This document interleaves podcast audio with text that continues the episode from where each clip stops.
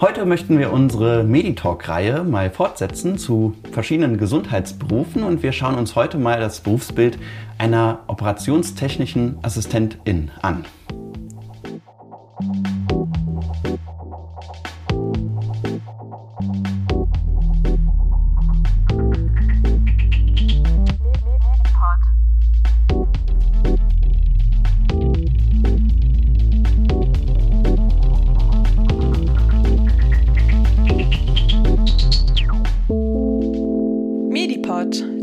Podcast für Medizin. Hallo und herzlich willkommen zum Medipod. Heute wieder mit einer Folge Meditalk zu den Gesundheitsberufen. Heute mit mir, dem Kohli, und mit Shema. Hallo Shema. Hallo Kohli. Shema, du kommst jetzt auch mit ins Medipod-Team und ähm, heute möchten wir aber mal äh, darüber reden, ähm, über deine Ausbildung und deinen Beruf. Du bist nämlich operationstechnische Assistentin. Ja, genau. Ich bin äh, gelernte OTA als Abkürzung. Das steht eben für operationstechnische Assistentin oder Assistent, wie du das gerade schon gesagt hast.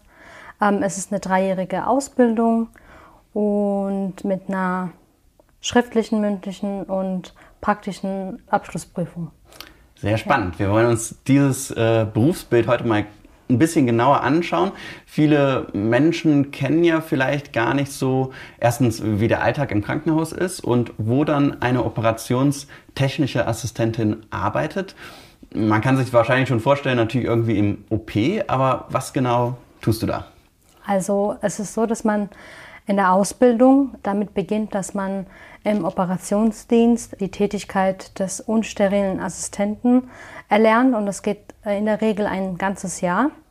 Unsteriler Assistent bedeutet alles, was außerhalb des OP-Felds zu tun hat. Also quasi die Bereitstellung der OP-Instrumente, das Öffnen des Sterilguts, das Einschleusen und Ausschleusen der Patienten, die Patientenkommunikation und auch die Sicherstellung, dass alles da ist, also sprich die Aufklärungsbögen, dass die Patienten auch identifiziert werden, also quasi von uns wird es auch nochmal ähm, zurückgemeldet, dass es wirklich der Patient XY ist und wir auch wirklich die OP auf der und der Seite durchführen oder wo auch immer. Okay, cool. Und, ja, das, genau. das kenne ich auch aus dem, ja. aus dem Praktikum, dass man nochmal sicher gehen muss, dass es wirklich der richtige Patient, die richtige Patientin ist.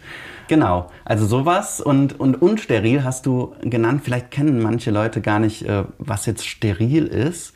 Also was genau heißt das, unsteril? Ja, also du hast es bestimmt ja schon mal gesehen, dass im Film oder wahrscheinlich aus eigener Erfahrung warst du bestimmt schon mal im OP und dann stehen die Chirurgen gekleidet im OP oder am OP-Feld und operieren am Patienten. Sie haben Handschuhe an, ähm, sie tragen einen bestimmten Kittel, der ist in jedem Krankenhaus anders, aber meistens ist es dann hellblau und die OP-Kleidung ist dann grün.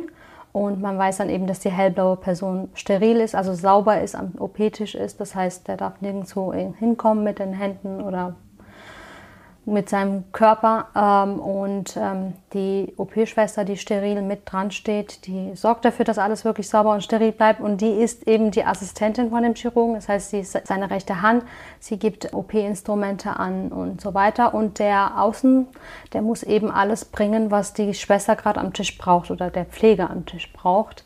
Und das ist dann eben der unsterile, weil der sterile äh, Assistent ja am Tisch steht, quasi die das Verbrauchsmaterial nicht selbstständig holen kann, wie zum Beispiel eine Naht oder ein extra Handschuh, wie auch immer, muss es eben der Unsterile holen und es auch steril aufmachen. Da gibt es eine bestimmte Form, wie man das aufmacht. Ja. Genau, also alles ist eingepackt in, in, in, Plastik oder so. Genau. Und da drin ist es steril, also da sind keine Bakterien drin, das ist ja ganz wichtig für, den, genau. für, für die OP. Und genau, und du reichst dann ähm, die Sachen den Personen, die dann schon steril eingekleidet sind, weil die können sich ja nicht immer wieder aus anziehen. So. Ja, ganz genau. genau. Und man beginnt eben im ersten Lehrjahr damit, dass man das vertieft und das erlernt, also quasi den unsterilen Assistenten vertieft und ähm, Im zweiten Lehrjahr geht es dann eben darum, dass man dann an den Tisch darf. Also das heißt, man macht dann die sterile Tätigkeit und äh, assistiert dann auch den Chirurgen. Und man durchläuft auch noch andere Funktionsbereiche im OP, nicht nur im OP, sondern auch im ganzen Krankenhaus, wie dass man zum Beispiel, was am OP angeschlossen ist, ist die Zentralsteril, also die Sterilisation der Instrumente. Da hat man auch einen Einsatz und lernt dann quasi, wie Instrumente sterilisiert werden, aufbereitet werden und so weiter. Äh, man hat auch einen Einsatz in der Notaufnahme, man hat einen Einsatz in der Endoskopie.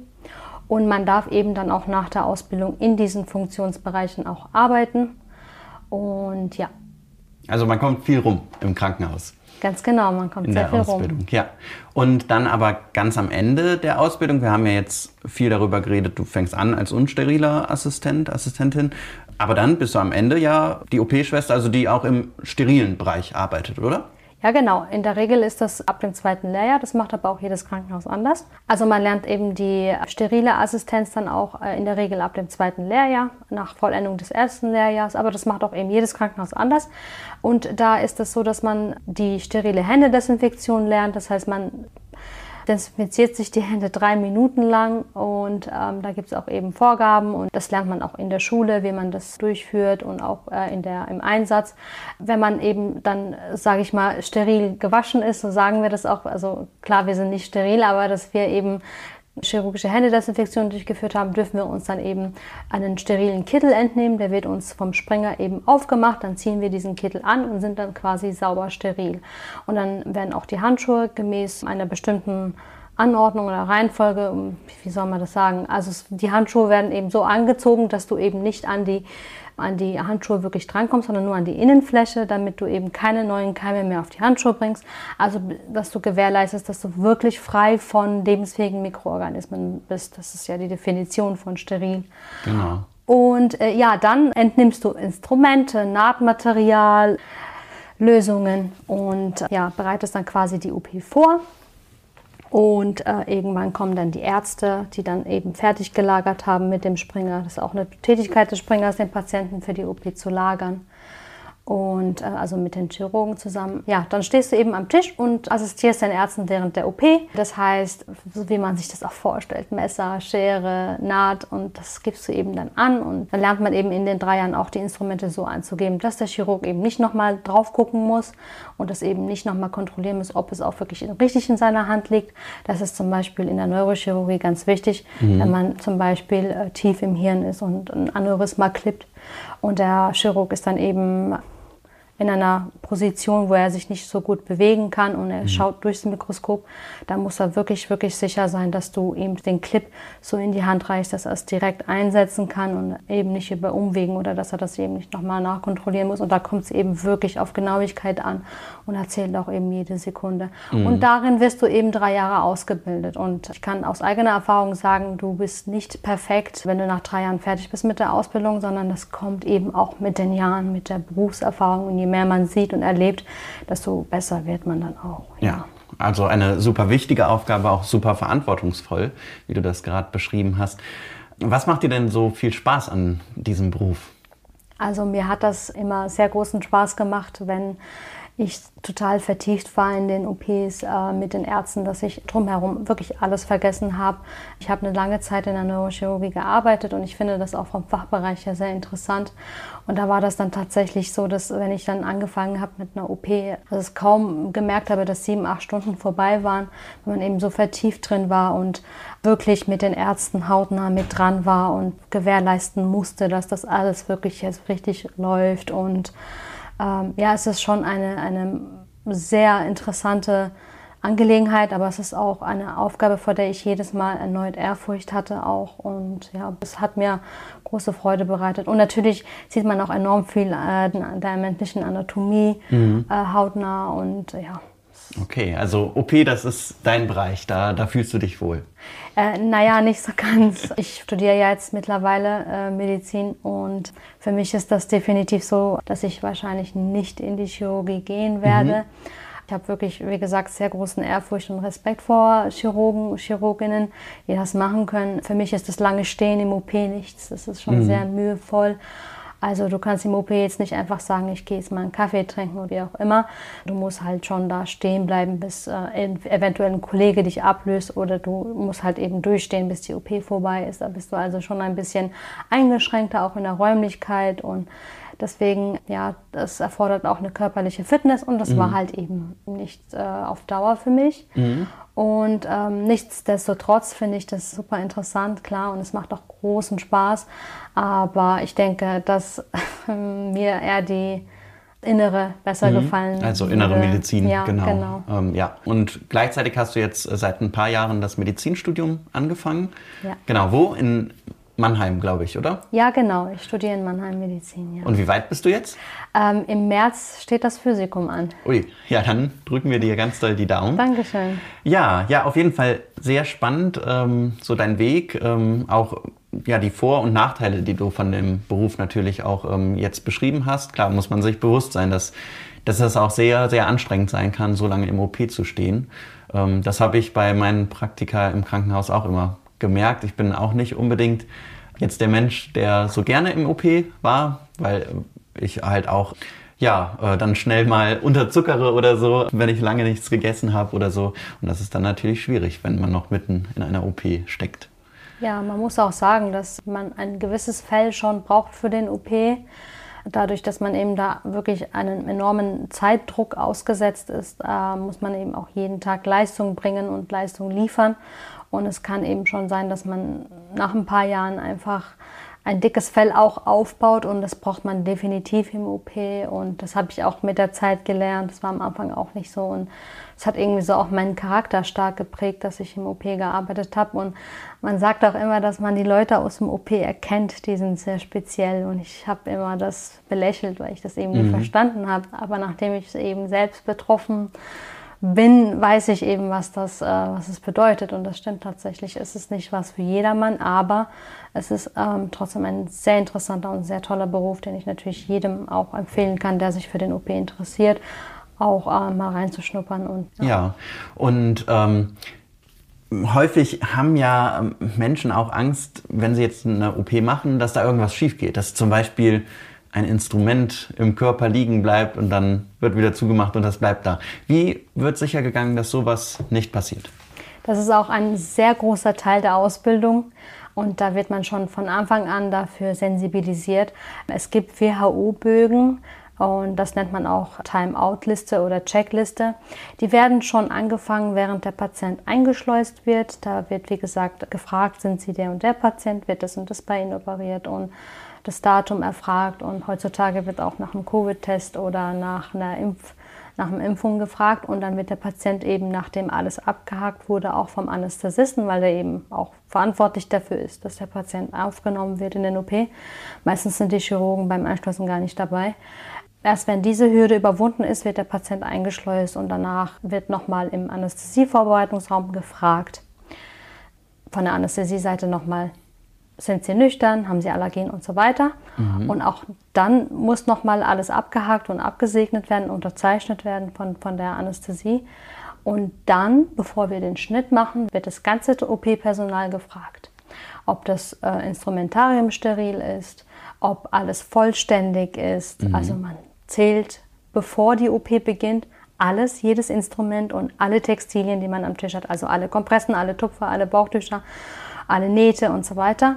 Und erst wenn auch da das Okay gegeben wird, wird geschnitten, vorher wird nicht geschnitten.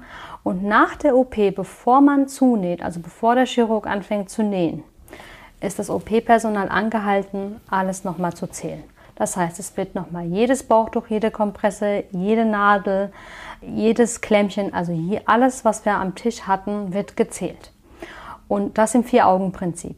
Und das mhm. wird auch dokumentiert, das wird im Computer unterzeichnet, mit einem Passwort geschützt äh, ist das dann auch. Dann wird es nochmal ähm, auf dem WHO-Bogen unterschrieben.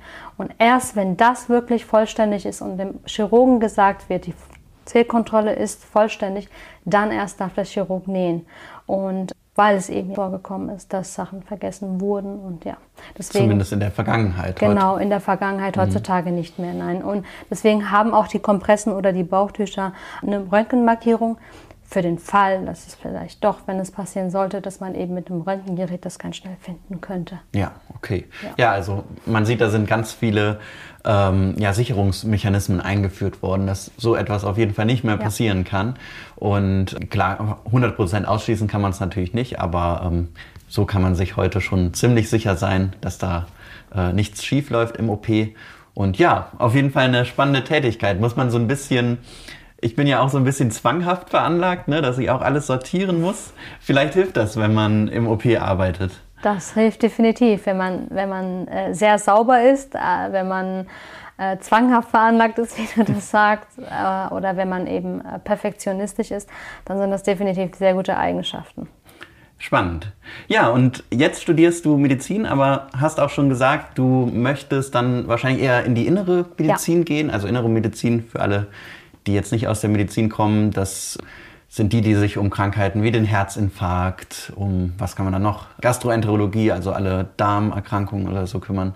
Das ist dann eher innere Medizin, aber kein, kein OP, nichts operieren. Nein, definitiv nicht, leider. Obwohl äh, es immer, mich immer wieder schon ähm, dazu treibt, wenn, wenn ich Chirurgen sehe, wenn ich am Tisch stehe als OP-Schwester, merke ich dann doch, wie viel Spaß es wirklich macht, wenn ich dann mal auch äh, irgendwie äh, wirklich hautnah mit dabei bin und es ist gerade eine super, super interessante und spannende OP, dann zieht mich das schon ein bisschen, weil ich irgendwo doch dafür veranlagt bin. Aber nee, ich glaube nicht. Also Sicherlich okay. nicht. Aber es ist ja auf jeden Fall auch nicht schlecht, dass du diese Erfahrung gemacht hast und diese Erfahrung dann in ein anderes Fachgebiet dann vielleicht auch mit einbringst. Sind denn alle OP-Schwestern oder OP-Assistenten, haben die alle diese Ausbildung gemacht, die du gemacht hast? Oder gibt es da verschiedene Wege, in den OP zu kommen? Also es gibt definitiv verschiedene Wege. Du kannst zum ersten die dreijährige ganz normale Gesundheits- und Krankenpflegeausbildung machen. Ich weiß gar nicht, wie sie heutzutage heißt. Ich glaube, die wurde umbenannt. Also so wie der Dominik ja, genau. hat. Ja, Und dann kannst du eben direkt in den OP gehen, direkt nach der Ausbildung. Da brauchst du keine Zusatzqualifikation. Und dann darfst du nach einer gewissen Berufserfahrung, darfst du die, zweijährige Fachweiterbildung machen zum OP-Pfleger oder Pflegerin. Und äh, auch da hast du eine schriftliche und mündliche und eine praktische Abschlussprüfung. Und dann bist du Fachkrankenpfleger, Fachkrankenpflegerin für den Operationsdienst. Oder du kannst auch als medizinische Fachangestellte mittlerweile in den OP. Da ist es so, dass du eingearbeitet wirst und erstmal die unsterilen Tätigkeiten machen darfst. Und äh, dann dürftest du auch da die Ausbildung machen in dem Betrieb, in dem du gerade bist. Oder du bist eben wie ich eine OTA, hast direkt drei Jahre die Ausbildung im OP gemacht und kommst dann direkt in den OP und bist dann auch eben dementsprechend voll einsetzbar. Also das heißt, du kannst direkt an den Tisch. Während eine Krankenschwester, die eben direkt von der Ausbildung kommt, eben nicht direkt an den Tisch gestellt wird, sondern wie ich gesagt habe, erstmal die unsterile Tätigkeit lernt und da dauert das ein bisschen erstmal bei denen.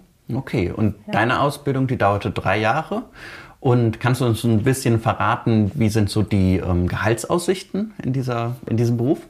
Also ich muss ehrlich sagen, ich habe in der Ausbildung nicht schlecht verdient. Ähm, für einen Ausbildungsberuf war das gut. Und später, als ich dann ausgelernt war, war es auch wirklich sehr gut. Ich kann mich nicht beschweren. Ich denke auch nicht, dass das Geld das Problem ist in dem Beruf, sondern eher die Arbeitsbedingungen oder die Belastung. Das muss man eben auch wissen man kann schon definitiv gut leben mit dem Geld und ähm, je nachdem, wie viele Dienste man dann auch noch mal zusätzlich macht, verdient man halt auch mehr. Mhm. Aber wie gesagt, die Dienste sind halt eben auch nicht ohne. Was also Dienste ist Nachtdienst dann genau. gemeint oder 24-Stunden-Dienst oder was, was ist das? Das macht jedes Krankenhaus auch anders. Mhm. In der Regel hast du im OP äh, eine Regelzeit, einen Regelbetrieb, das heißt von 7 Uhr bis 16 Uhr. Und es gibt Krankenhäuser, die operieren im Regeldienst auch noch mal bis 20 Uhr. Das sind meistens die großen Krankenhäuser. Und dann hast du eben ab 20 Uhr äh, entweder Nachtdienst oder du hast dann den 24-Stunden-Dienst. Du kommst normal zur Arbeit und bist eben bis zum nächsten Tag da, bis du abgelöst wirst. Und, äh, und am Wochenende gibt es auch da Unterschiede. Entweder hast du einen 12-Stunden-Tag oder Nachtdienst oder du hast einen 24-Stunden-Dienst. Ja. Okay, ja. Genau. Ja, spannend. Also äh, man kann ganz, ganz gut verdienen für einen Ausbildungsberuf. Auf jeden Fall ist ja auch, was der Dominik in der Krankenpflege meistens sagt, an dem Geld mangelt es nicht, aber eher an den Arbeitsbedingungen. Also dass es auch sehr stressig ist, auch im OP.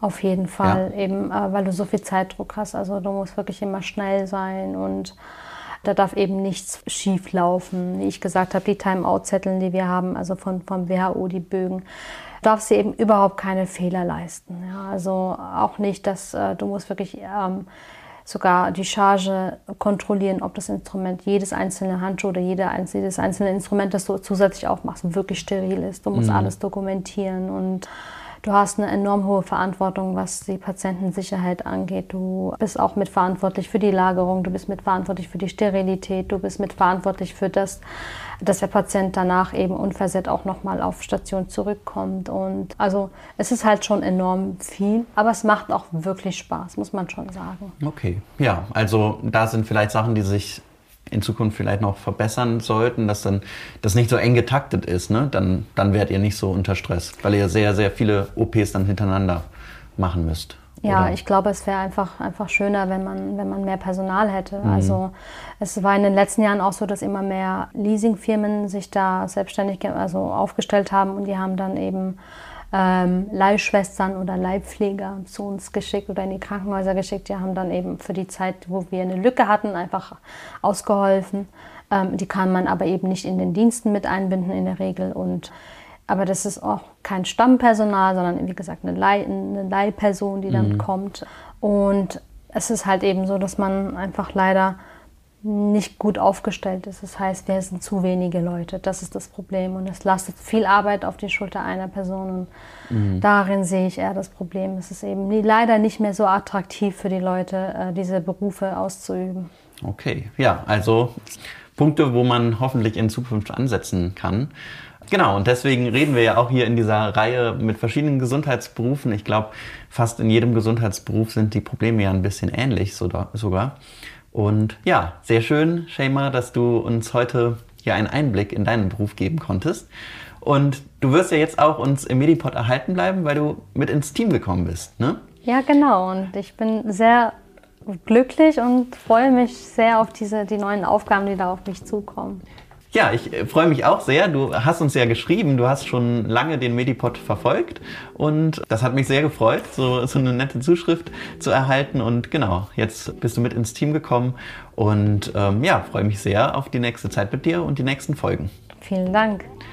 Wir hoffen, wir konnten euch ein bisschen das äh, Berufsbild einer operationstechnischen Assistentin ähm, etwas näher bringen und freuen uns, wenn ihr beim nächsten Mal wieder einschaltet. Bis dahin, bleibt schön gesund und bis dann. Bis zum nächsten Mal. Medipod, der Podcast für Medizin. Und noch mehr Medizin-Content auf unserem Instagram-Channel Mediclips. Schaut gerne einmal vorbei.